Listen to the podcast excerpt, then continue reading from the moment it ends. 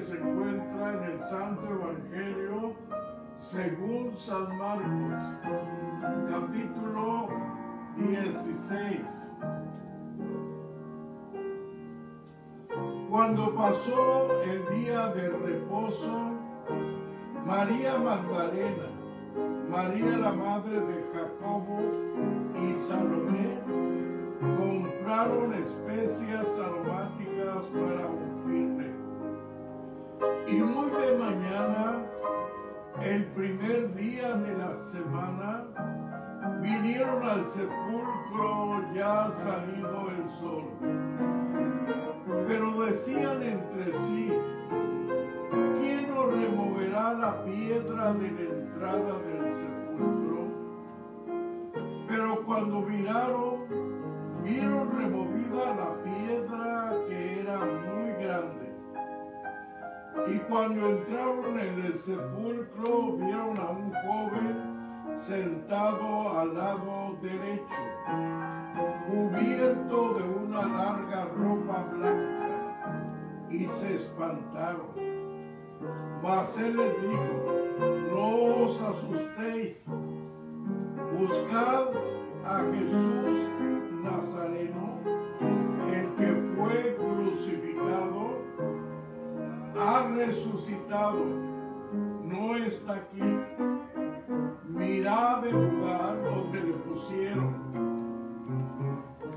Pero decida a sus discípulos y a Pedro que él va delante de vosotros a Galilea. Allí le veréis.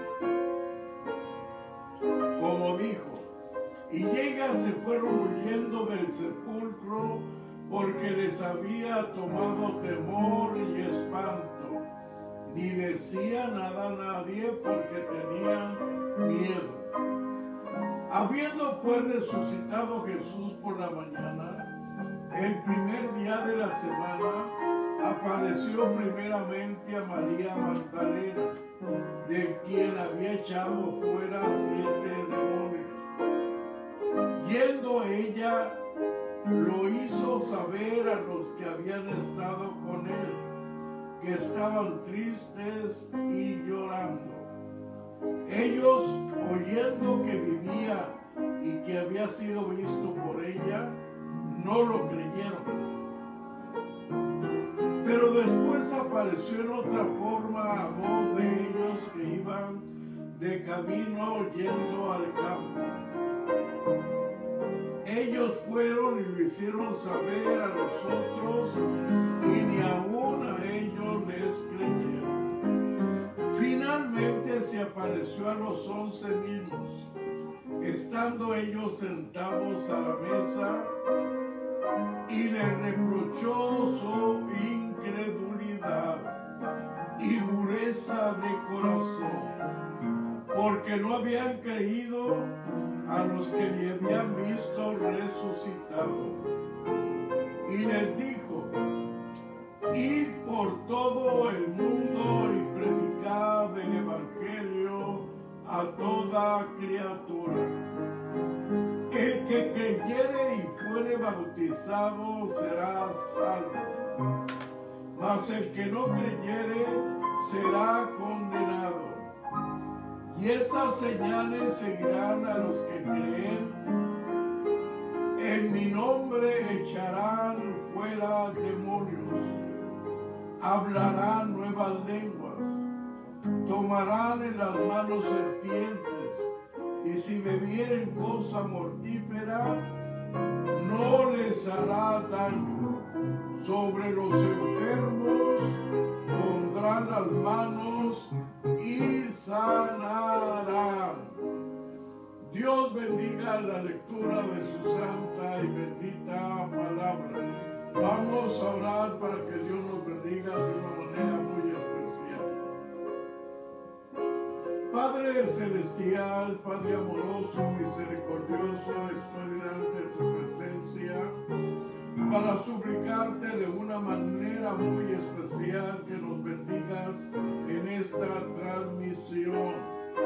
Bendice todos los hogares que se estarán abriendo para que tu palabra penetre en el lugar donde ellos se encuentran. Permite que tanto ellos como nosotros estemos unidos en espíritu para adorarte, para bendecirte, para glorificarte, para darte toda la gloria y la honra que tú te mereces. Gracias en el nombre de mi Señor Jesús, te lo suplico, a Él sea la gloria, la honra por siglos de los siglos. Amén. Pues estamos en el mes de febrero, el mes del amor y la amistad. Y para la gloria y la honra de nuestro Dios vamos a entonar El 87. el 87 de los signarios de gloria.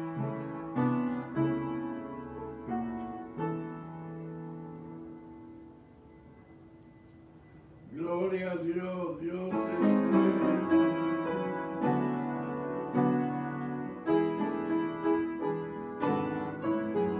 es. El amor de Jesucristo.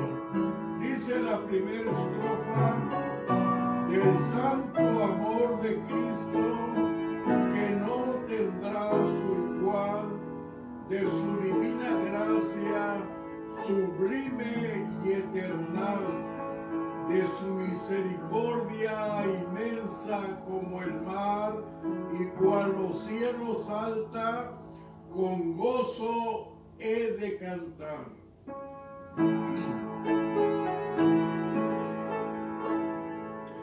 del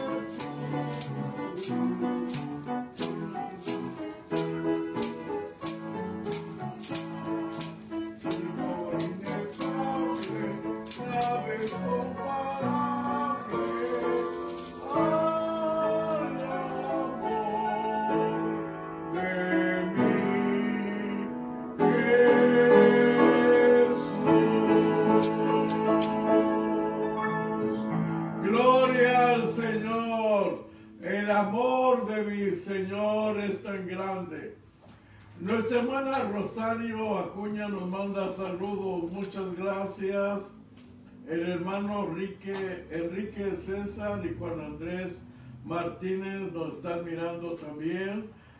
Lo mismo que la hermana Jexabel Estrada. El hermano Juan Andrés Martínez nos manda bendiciones. Muchas gracias. Jexabel Estrada nos manda bendiciones. Enrique César nos manda saludos. Juan Chayito Espinosa, Dios lo bendiga grandemente con su familia. Lo esperamos el domingo en el templo. Nuestro hermano Gabriel Diego y Juan Chalito Espinosa nos están mirando. Rosario, Rocío Ibarra. Rocío Ibarra, Dios le bendiga, bienvenida a nuestra transmisión. Nuestro hermano Gabriel Diego nos manda saludos. Muchas gracias. Gloria le manda saludos a mi esposa. Nuestra hermana Lilia, Lilia Sandoval y Nena de Félix nos están mirando. Nuestro hermano Reynoso Cervantes, nuestra hermana Sara López Ibarra, nuestro hermano Josué, Dios te bendiga, Josué, a ti y a toda tu familia. Muchas gracias por tus saludos y bendiciones. El chito. Nuestra hermana Lili Sandoval nos manda saludos. Nuestro hermano Reynoso Cervantes nos manda saludos. Nuestra hermana Mena Carrillo dice que quisiera pedir que cantemos el himno Señor cuando tú pasas. Voy a ver si lo encontramos, hermano. La hermana Amalia Parra nos está mirando, nuestra hermana Malenita Velázquez nos está mirando, nuestra hermana Rebeca Costa, Dios la bendiga, nuestra hermana Isabel Montes, nuestra hermana Moni Rivera, gloria a Dios, nuestra hermana Rebeca Costa nos manda bendiciones, nuestra hermana Rocío Ibarri y Patricia Ñáñez también están con nosotros.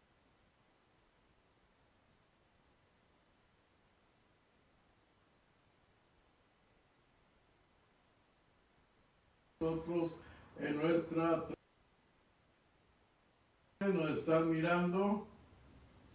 Gloria a Dios. Nuestra hermana Meli Ramírez desde la ciudad de Los Ángeles nos está mirando. Dios le bendiga de una manera muy especial. Nuestra hermana Ruth Ortiz, bienvenida a nuestra transmisión. Nuestra hermana Isabel Montes, Dios la bendiga. Vamos a entonar ahora para la gloria y la honra de nuestro Dios, porque Él me ama. Oh, gloria a Dios. Lo primero cantamos porque me ama y lo cantamos. Sí, porque Él me ama. Este himno lo cantábamos juntamente con nuestros hijos cuando ellos estaban pequeños y les gustaba cantar con nosotros.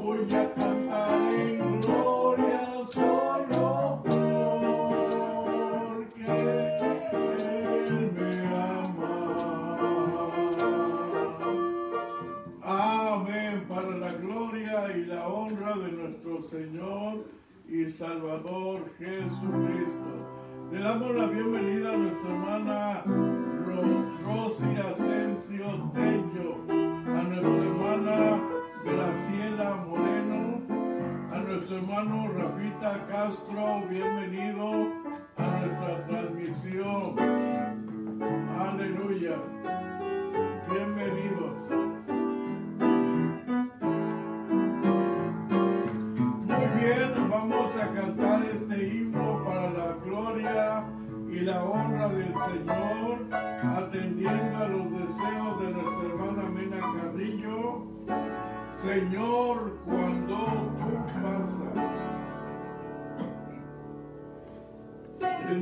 Quorum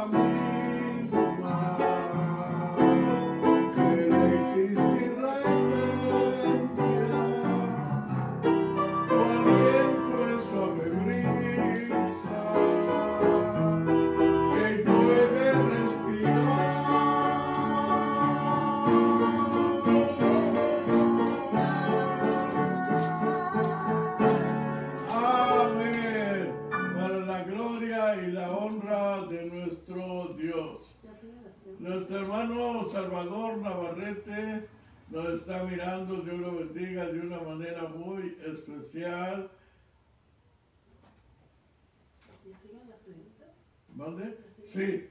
Eh, nuestra hermana Liz Hernández que también nos está mirando en esta hora.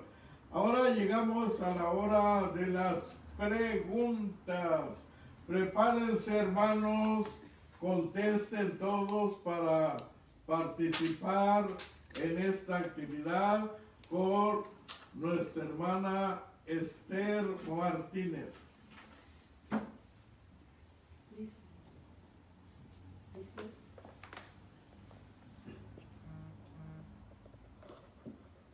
No se oye sin el micrófono.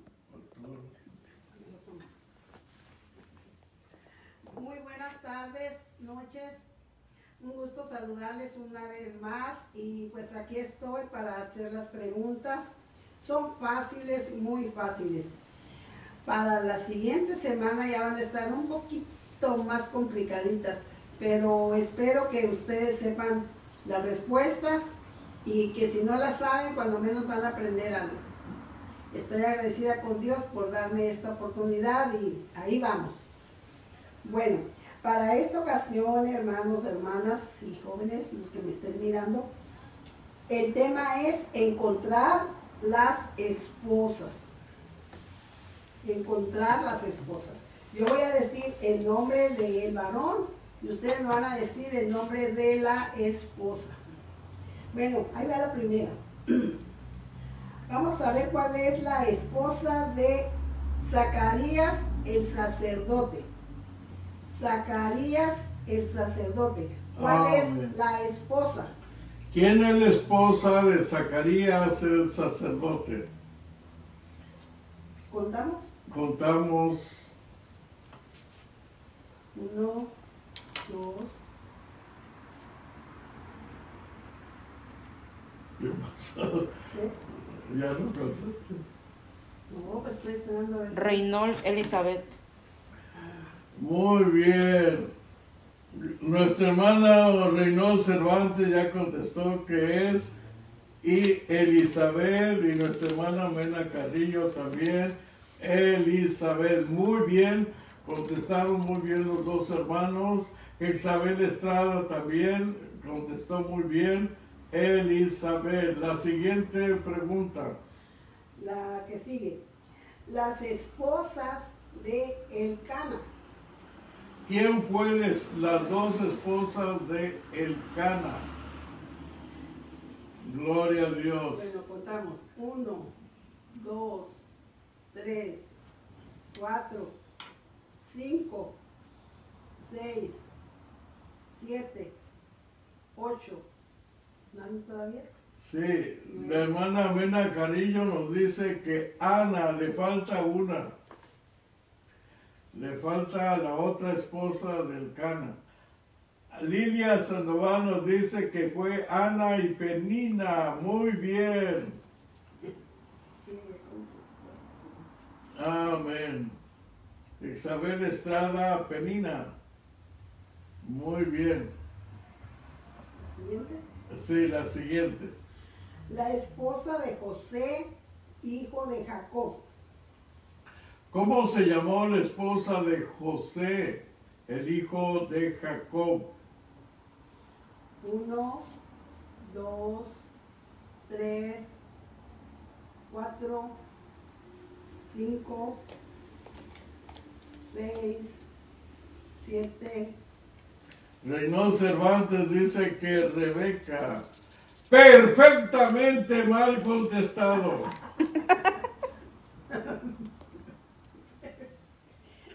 Lili Sandoval, Rebeca.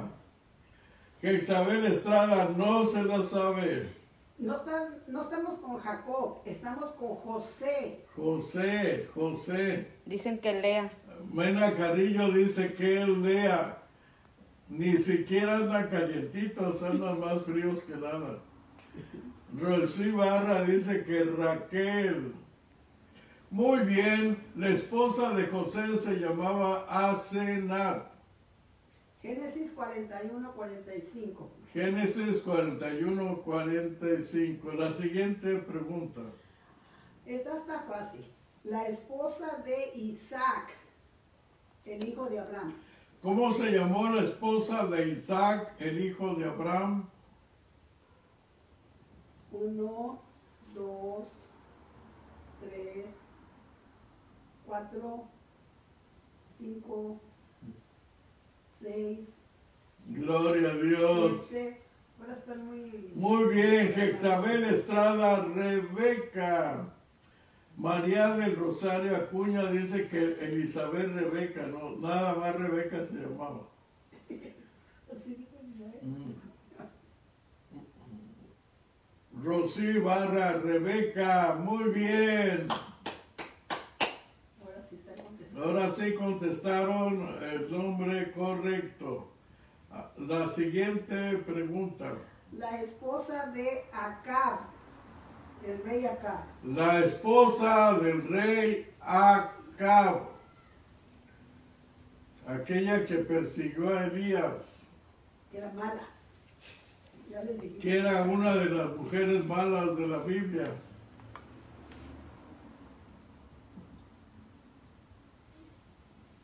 Gloria a Dios, Dios es bueno. Jexabel, Reynoso Cervantes, Jexabel, Mena Carrillo, Jexabel, Pedro López, amén. Rosy Barra, Jexabel. Muy bien, contestaron muy bien. Fue Jexa- Jexabel con J, no con H. Con H es Jexabel. La siguiente. La esposa de Boaz. ¿Cómo se llamó la esposa de vos? Esa está bien Uy, sí. facilita. Gloria a Dios. ¿Cómo se llamó la esposa de vos? Esa está muy bien. Ya contestó el hermano Reynoso Cervantes, que Isabel Estrada, Liz Hernández. Ah, también. María Ibarra. Ya contestaron muy bien, se llamaba Ruth, la esposa de Boz, la abuelita del rey David. La siguiente. La esposa de Herodes. ¿Cómo se llamó la esposa de, de Herodes el teatrarca? ¿Cómo se llamó la esposa de Herodes? Uno, dos, tres, cuatro, cinco, seis, siete, ocho, nueve. No se la sabe, Kexi. Qué pena.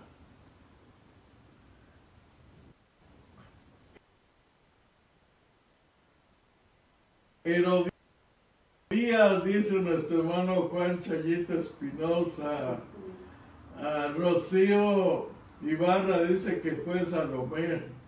La hija, ¿verdad?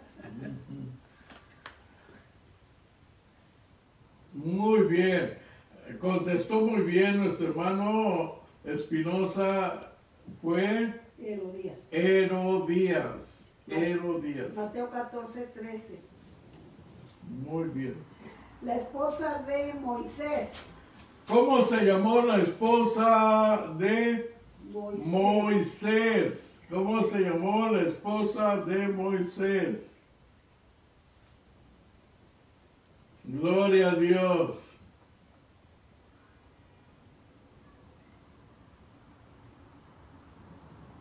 A lo mejor las que siguen ya no las van a saber. ¿No? ¿Quién sabe? ¿Cómo se... Mena Carrillo, Séfora. Muy bien. Ya contestaron bien la respuesta. La esposa de Moisés se llamaba Séfora. Reynoso Cervantes también contestó bien. Rocío Ibarra también contestó muy bien. Muy bien, la siguiente pregunta. La esposa de Agripa. ¿Cómo se llamaba la esposa del rey Agripa? la esposa del rey Agripa, ¿cómo se llamaba?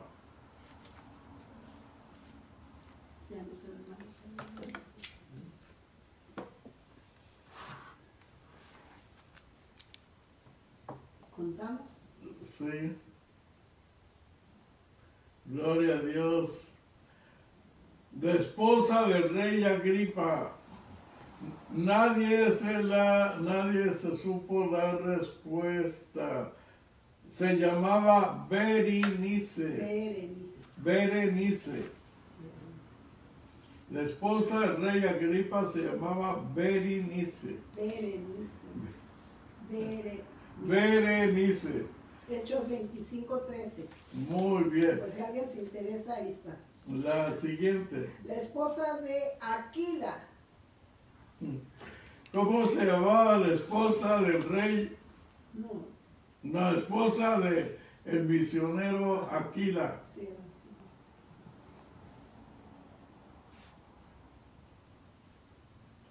La esposa del misionero Aquila, ¿cómo se llamaba? Muy bien, ya contestó bien nuestro hermano Juan Espinosa. Se llamaba Priscila. Priscila. Enrique también contestó bien, Enrique César, Priscila. María Rosario Acuña también, Reynold Cervantes, Jezabel no se la supo, ahora está muy errante. La última. La esposa del gobernador Félix. ¿Cómo se llamaba la esposa del gobernador Félix? Estaba cerquita de la otra, de la Priscila, de la Berenice. Sí. Gloria a Dios, Dios es bueno, para siempre su La misericordia. esposa del gobernador Félix. No la saben. No. Les contamos una. Uno, dos, tres, cuatro.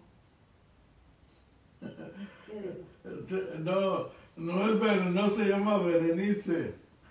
Eh, ella estaba sentada a un lado de Berenice.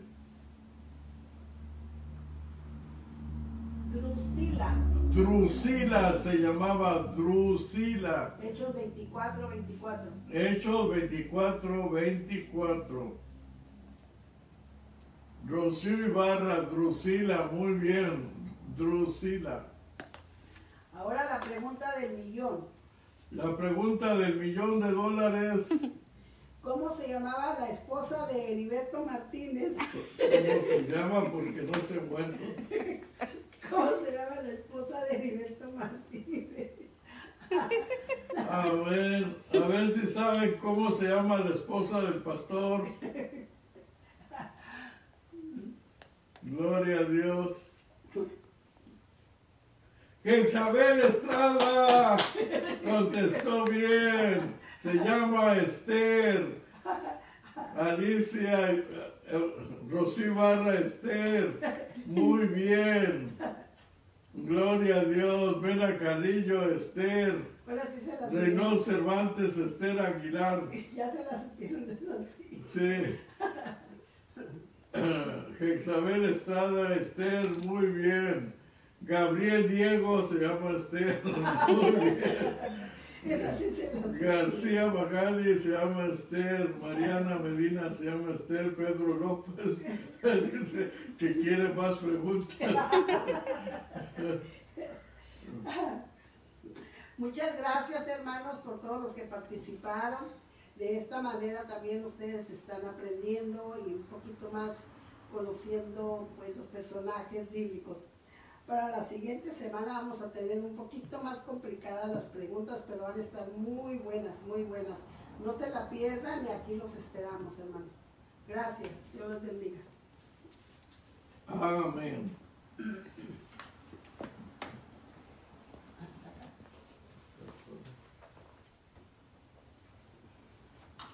Gloria a Dios. Dios es bueno. Para siempre es su misericordia. Ya vamos a entrar al mensaje de la palabra del Señor en esta tarde. Eh, quiero leerles una reflexión que se titula El placer de servir. Toda la naturaleza es un anhelo de servicio. Sirve la nube, sirve el aire, sirve el surco.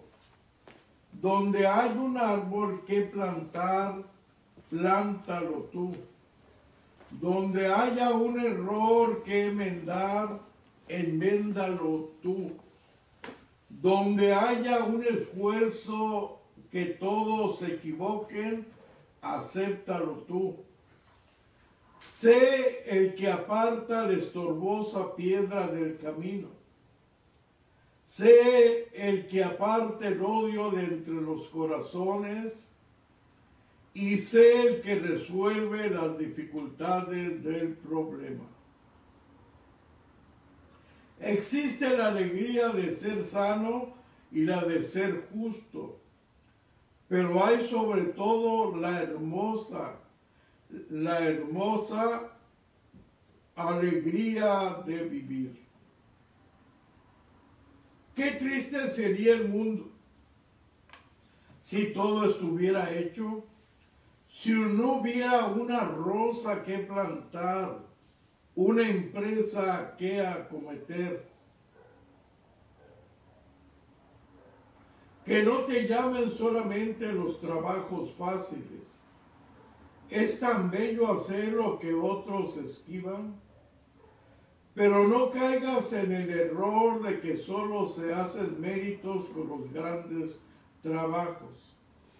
Hay pequeños servicios que son buenos servicios. Adornar una mesa, ordenar unos libros, peinar a una niña.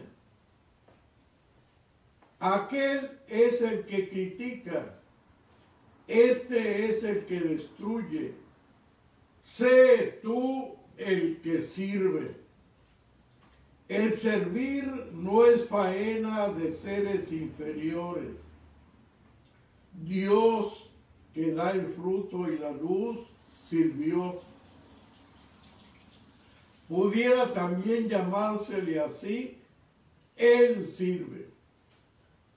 Él tiene sus ojos fijos en nuestras manos y nos pregunta cada día, ¿serviste hoy a quién? Al árbol, a tu amigo, a tu madre, etcétera. Vamos a leer ahora la lectura de su santa y bendita palabra. Se encuentra en Mateo capítulo 28.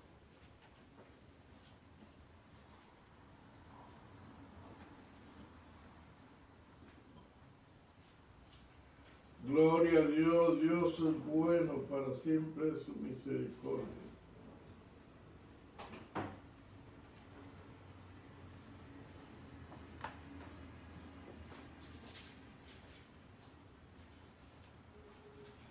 Mateo capítulo 28. Gloria a Dios. Vamos a leer del versículo 16 en adelante.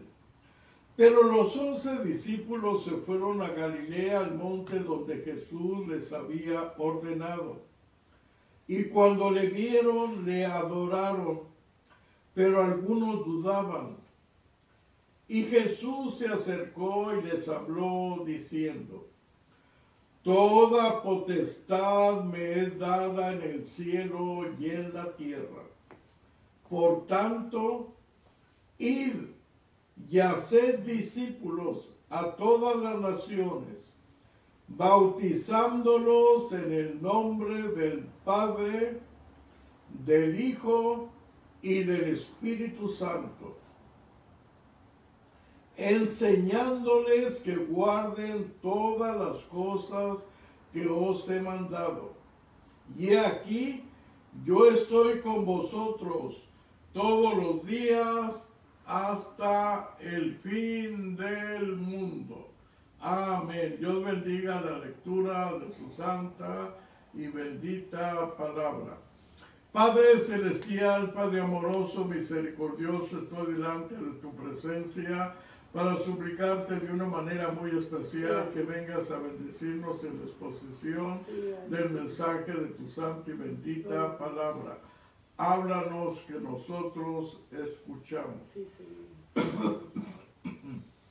En el nombre de mi Señor Jesús te lo suplico, a Él sea la gloria por siglos de los siglos. Amén. Gracias. Gloria a Dios.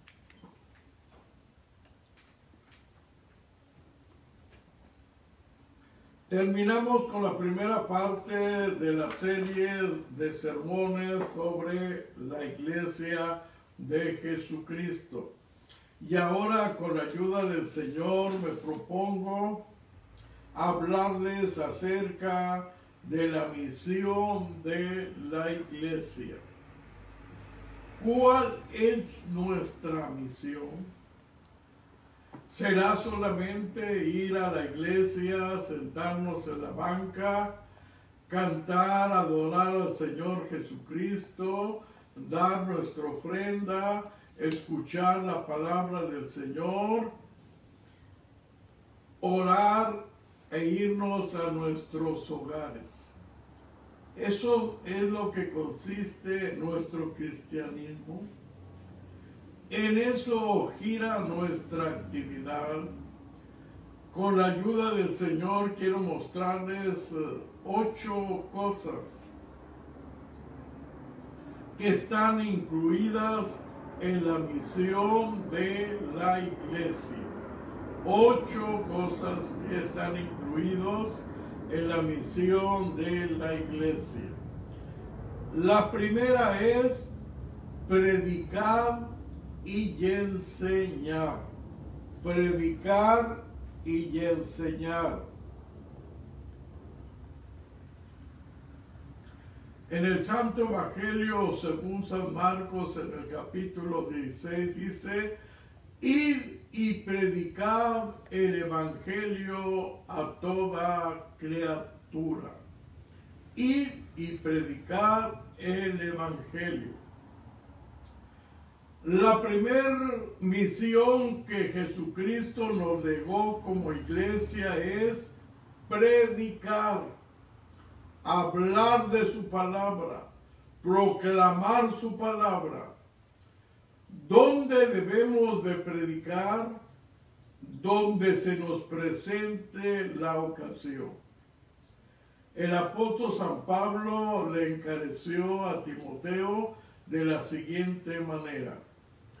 Te encarezco delante de Dios y de estos y de Jesucristo, que ha de juzgar a los vivos y a los muertos, que prediques la palabra, que istes a tiempo y fuera de tiempo, redarguye, reprende, exhorta con toda paciencia y doctrina, pues haciendo esto te salvarás y también a los que te oyeren. Ese es el trabajo que tenemos todos, no solamente los llamados para el ministerio, no solamente los que van a un, a un instituto para prepararse para predicar la palabra del Señor, sino que es una tarea que el Señor nos encomendó a todos los creyentes a todos los creyentes. ¿Qué es lo que vamos a predicar? ¿Qué es lo que vamos a hablar?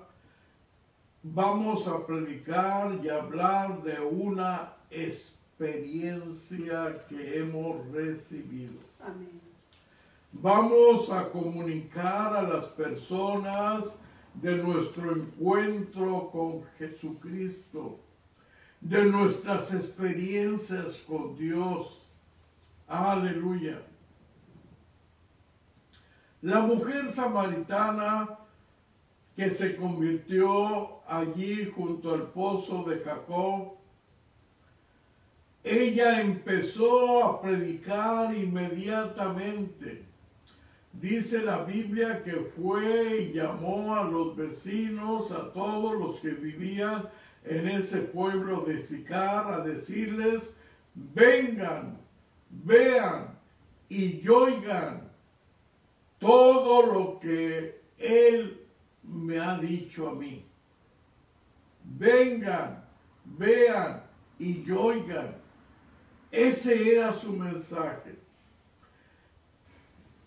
no era una mujer muy elocuente, de muchas palabras, pero con ese mensaje condensado en vengan, vean y oigan, se ganó a toda la ciudad de Sicar para Jesucristo.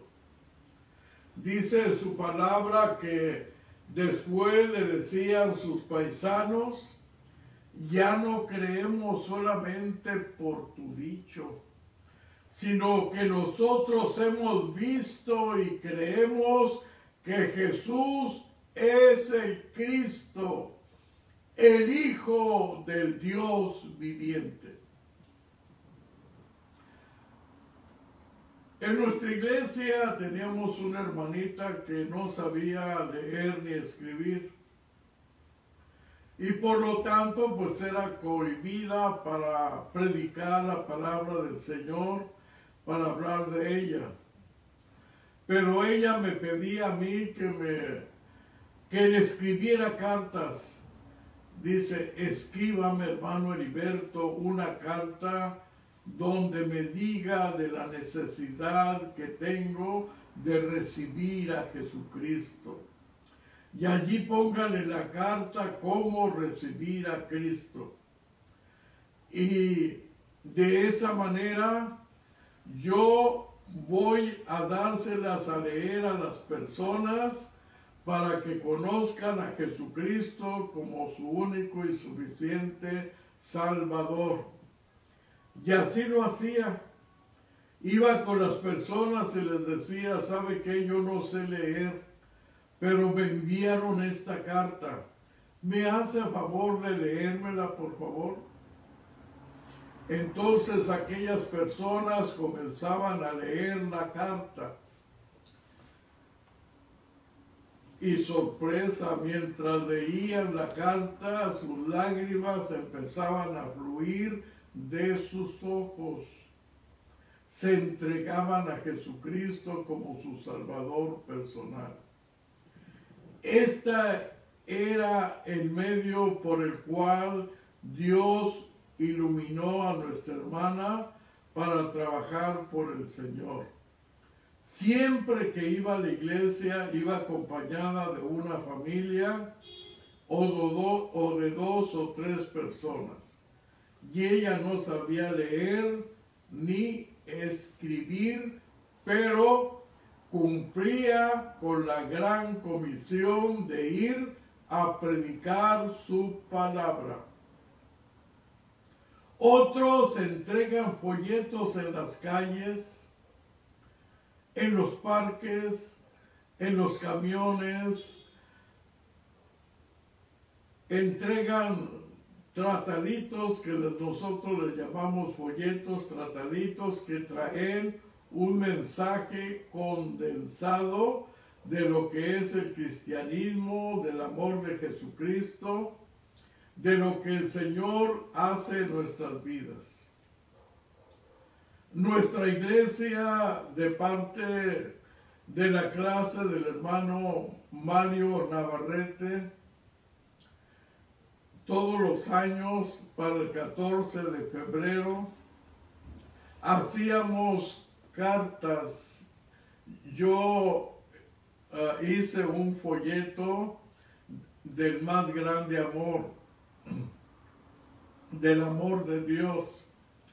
Entonces mis hermanos de la clase compraban dulces, hacían su, su paquetito, su bolsa llena de chocolatitos, de dulces, y adentro de la bolsa llevaba el folleto. Y se las daban a todas las paraditas, a todas las que trabajan eh, allí vendiendo su cuerpo, allí en, los alrededores de nuestra iglesia, y hacían un trabajo eficaz solamente con ir y saludarlas y entregarles ese regalito. A todas las personas les gustan los chocolates, les gustan los dulces. Y si usted se los ofrece, ellos se lo arrebatan de su mano inmediatamente lo quieren. Pero juntamente con los chocolatitos iba el gancho de proclamarles el mensaje de Dios por medio de la palabra escrita. Hay muchos medios, muchos medios por los cuales nosotros podemos cumplir con la gran comisión de ir y predicar, ir y predicar. Usted si tiene una experiencia con Cristo, si Jesucristo lo ha transformado, lo ha cambiado en una nueva criatura, si Jesucristo ha hecho una sanidad en su cuerpo, si usted ha orado por otras personas que están enfermas y ya han experimentado la sanidad, usted ya tiene su tema, su material para predicar a Jesucristo. Usted lo único que tiene que hacer es decirle, yo antes era esto, esto, esto y esto otro. Pero ahora Jesucristo me ha transformado, me ha cambiado para la gloria del Señor Gloria a Dios. como uno de nuestros hermanos que se llamaba Antonio Chávez, que ya está en la presencia del Señor, él fue salvo por medio de un folletito, pero después se convirtió en un gran ganador de almas y su mensaje era, las botellas de licor, las cajas de cigarro. Jesucristo las transformó en leche, en zapatos, en alimento para mis hijos. Él me cambió siendo un borracho constitucionario. Ahora soy sobrio y trabajo para mantener a mi familia. Y lo que antes gastaba en las cantinas, en los cigarros, en los vicios, ahora lo invierto con mi familia. Sí, son mensajes sencillos, sencillos, muy sencillos, pero a, a la misma manera prácticos, prácticos.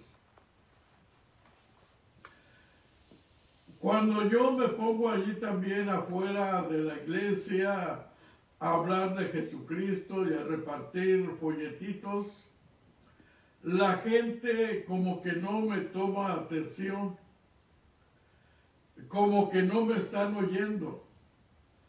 Pero cuando comienzo a decirle, yo estaba en la penitenciaría del Estado, preso por mis delitos y pecados. Pero allí en esa cárcel me fue entregado el mensaje de la palabra del Señor y fui cambiado, fui transformado. Cuando, escuch cuando escuchan que yo estuve en la penitenciaría del Estado preso por mis delitos y pecados, entonces inmediatamente me ponen atención. Y lo principal del mensaje es lo que Cristo ha hecho conmigo, lo puede hacer con usted. Lo puede hacer con usted. Estamos viviendo bajo una pandemia. Estamos viviendo bajo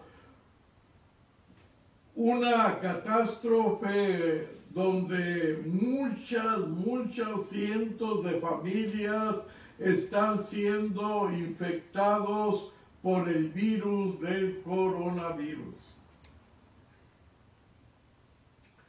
Y nosotros tenemos la palabra para ellos, el mensaje para ellos, decirles, yo creo en Jehová Rafa.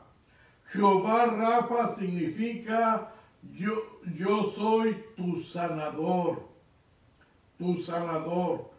Los médicos pueden hacer mucho por ustedes, pero Él los sana, los sana completamente para la gloria de nuestro Señor y Salvador Jesucristo.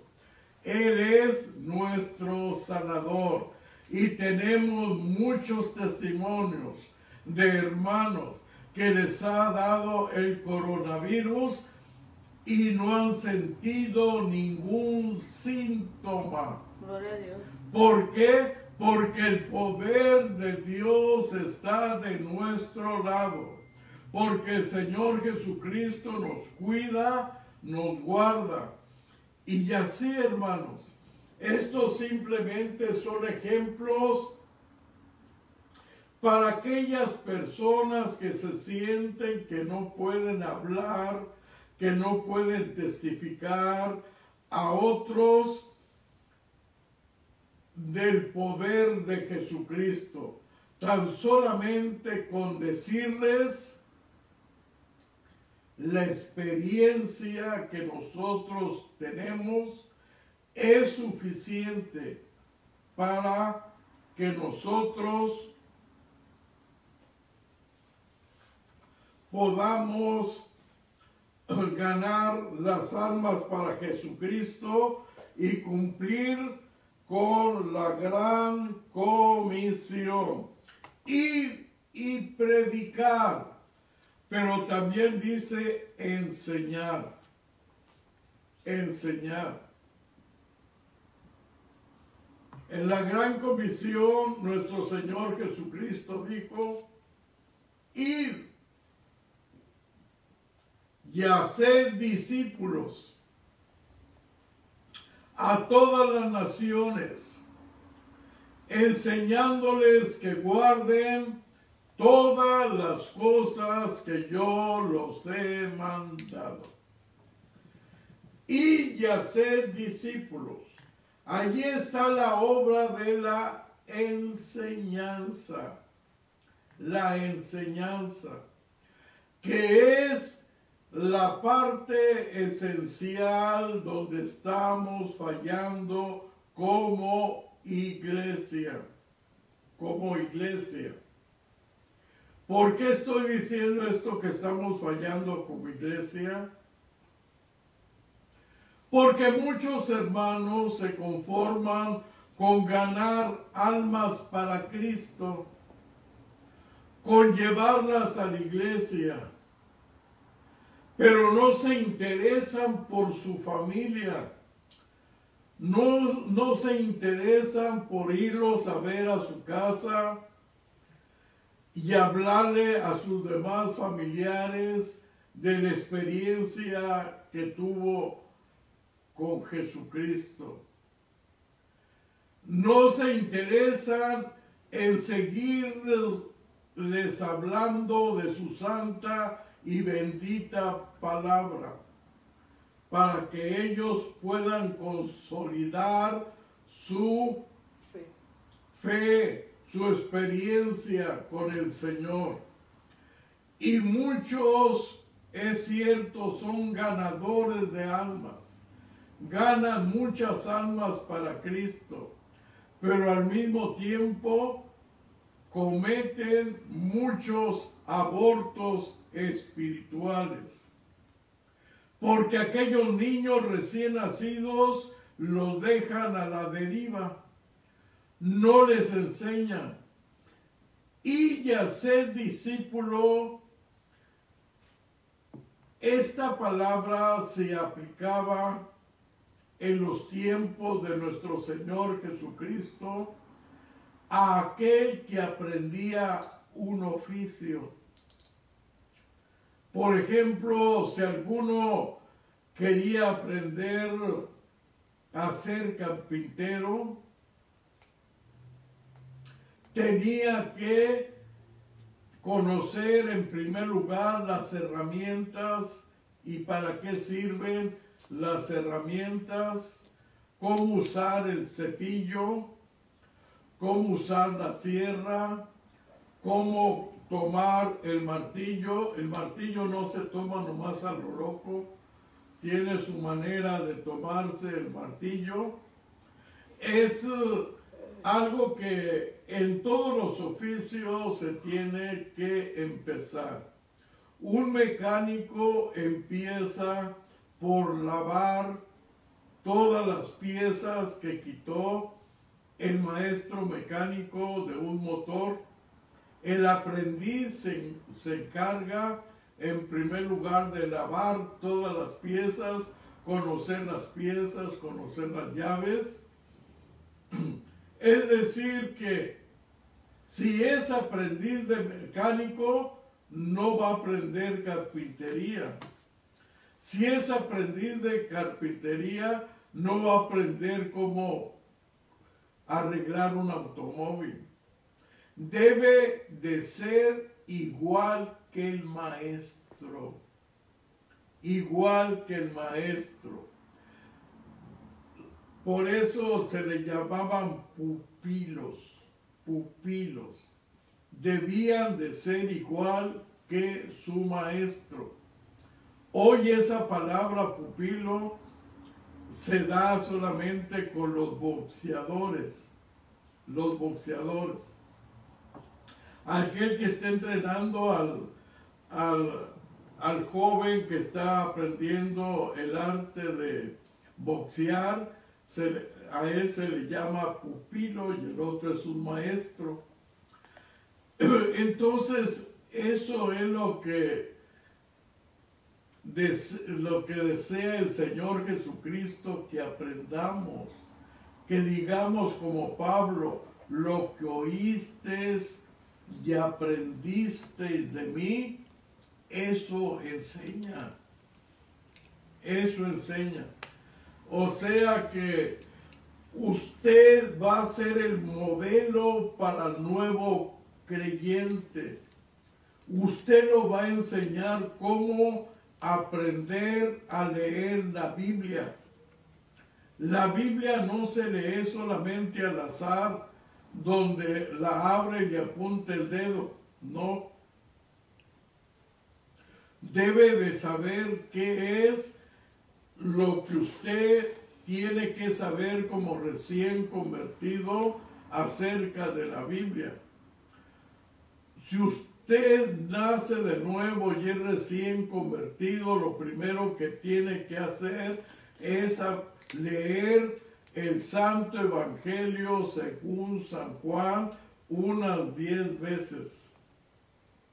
Después buscar en ese mismo Evangelio la palabra creer cuántas veces se encuentra en el libro de San Juan.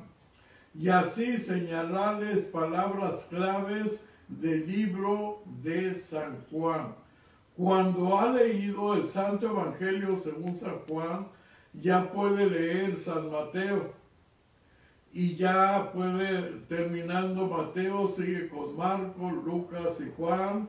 Después los hechos, después sigue ya con las cartas, con las cartas paulinas, las cartas petrinas, las cartas juaninas, las cartas católicas, en fin, en lo, que está dividido el Nuevo Testamento.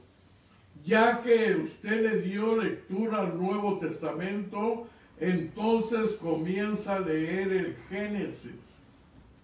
el Génesis es el principio de todas las cosas. Pero como usted ya leyó el Apocalipsis y ya leyó las cartas de Pablo, el Génesis, Éxodo, todos los libros del Antiguo Testamento, usted los va entendiendo automáticamente. Automáticamente. Muchos empiezan a leer la Biblia por Génesis y se pierden en los números. Y no entiende nada, no entiende nada. Porque la Biblia se escribió en hebreo y en hebreo se escriben al revés y se lee al revés. Así es que usted tiene que empezar al revés, tiene que empezar a leer el nuevo y luego el antiguo. Hay muchas cosas que usted tiene que enseñarle a su discípulo. Yo aprendí con el hermano Servín a memorizar la palabra del Señor. El hermano Ignacio Servín citaba epístolas completas de memoria. Decía el, el brindis de bohemio de memoria. Tenía él una mente muy privilegiada pero él aprendió su hábito de estudiar una hora todas las mañanas, todas las mañanas. Y yo lo veía a él y yo también empezaba a darle allí a aprender la palabra del Señor. Todo lo que sé es por hábitos desde que aprendí, desde que fui recién convertido. Pero hay muchos que se ganan a un joven, a una persona para Cristo, y allí los dejan ya abandonados, ya no les hablan más de ellos, ya no les enseñan más. Por eso no crecen nuestras iglesias. Por eso no se fortalecen nuestras iglesias, porque no estamos cumpliendo con la gran comisión. Siempre les he dicho, para que una iglesia crezca, toda la iglesia debemos de trabajar. Si una iglesia tiene 100 miembros y si cada miembro se gana una persona al año, no le estoy diciendo que va a ganar cientos de personas, una solamente si se gana una alma para Cristo, es decir, la enseña, la disipula, le enseña lo que es el cristianismo, las bases del cristianismo, porque un recién convertido, él no sabe que fumar no es pecado, él no sabe que beber no es pecado, él no sabe que bailar no es pecado, él no sabe que tomar cerveza es pecado. Todo lo tiene que ir aprendiendo paulativamente. Y si usted lo deja a la deriva, pues por eso nunca crecen ellos espiritualmente. Nunca crecen espiritualmente. Porque se dejan a la deriva. Pero si usted dedica un año con una persona solamente, una persona, no le estoy diciendo dos, tres, cuatro, cinco, no, una solamente que se gane al año, al siguiente año vamos a ser 200 miembros en la iglesia cristiana. Si esos 200 miembros se ganan en un año, cada uno una alma en un año, a los dos años ya tenemos 400 miembros en la iglesia. Si los 400 miembros en la iglesia se ganan un alma en un año, a los tres años tenemos 800 miembros en la iglesia. 800 miembros en la iglesia a los tres años. y a los cuatro años tendremos una membresía de 1.600 miembros. Pero ¿por qué nunca pasamos de los mismos? ¿Por qué siempre somos los mismos? Por flojos, porque no cumplimos con la gran comisión de ir, predicar y enseñar. Ir, predicar y enseñar es lo importante. Pregúntense usted cuántos años tiene en el Evangelio. ¿Tiene dos? ¿Tiene tres? ¿Tiene cuatro? ¿Tiene cinco? ¿Tiene quince? ¿Tiene veinte años en el cristianismo? ¿Y cuántas almas se ha ganado? ¿Cuántos han venido a las plantas de Jesús por usted? Pregúntese. ¿Cuántos han venido? Estoy cumpliendo con la gran comisión. Estoy cumpliendo con el legado que Cristo me dio. Si no, si no lo está haciendo, hermano, nunca es tarde para empezar. Vamos a empezar. Hay que predicar. Nosotros en la iglesia, pues ya vamos a tener, ya tenemos 50 años de pastores y hemos visto muchas generaciones de jóvenes. Hay generaciones de jóvenes atrevidos. Eh, tuvimos la generación de Efraín Barbosa. Efraín Barbosa él juntaba a, los jóvenes y los hacía marchar para orar por la zona norte. Le daban vueltas a todas las cantinas, con sus manos arriba, orando, suplicándole al Señor para que Dios quitara esas cantinas y que se convirtieran al Evangelio, al Evangelio. Tuvimos a David Velázquez. David Velázquez iba con los jóvenes allí a la plaza a predicar la palabra del Señor al, al teniente guerrero. Y de allí se iban a las playas y en las playas les convertía, les compartían a los jóvenes que están allá. Ahora los jóvenes de la época de ahorita están dormidos y se conforman con ir una vez cada tres meses o cada seis meses a ir a repartir ropa y comida. ¿Y dónde se queda el Evangelio del Señor? ¿Dónde se queda la enseñanza de Jesucristo? La comida y el vestido son esenciales, pero dijo el Señor, el que come de este pan vivirá para siempre.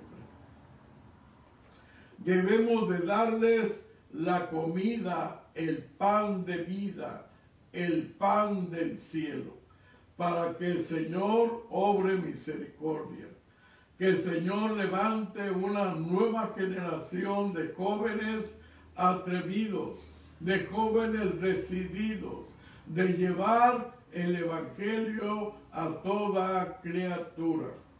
Esa es la primer parte de la gran comisión.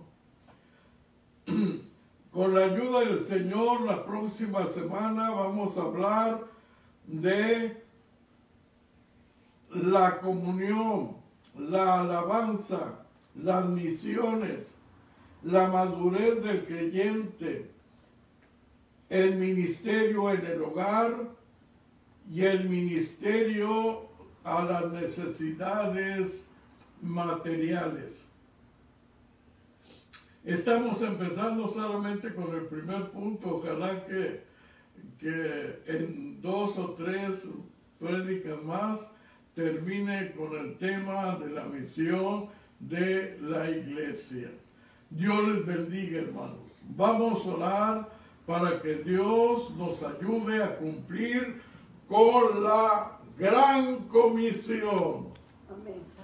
Padre celestial, Padre amoroso, misericordioso, estoy delante de tu presencia en esta hora para suplicarte de una manera muy especial que nos hables. Habla a la iglesia, que despertemos del sueño, que hagamos lo que dice tu palabra. Levántate tú que duermes, levántate entre los muertos y te alumbrará Cristo. Vivimos en tiempos difíciles, en tiempos de desafío, y es tiempo de trabajar por el Señor, es tiempo de trabajar para Él. Te lo suplicamos en el nombre de mi Señor Jesucristo, que nos bendigas, nos ayudes y nos des poder del cielo de lo alto para cumplir con la gran comisión. Gracias. En el nombre de Jesús. Amén. Dios los bendiga, hermanos. Dios los guarde. Es mi oración y deseo. Nos vemos el domingo con la ayuda del Señor en la iglesia a las 12 del día. Los esperamos a todos. Dios los bendiga, Dios los guarde de una manera muy especial. Lleve un amigo, una visita para que escuche el mensaje de la palabra de nuestro Dios.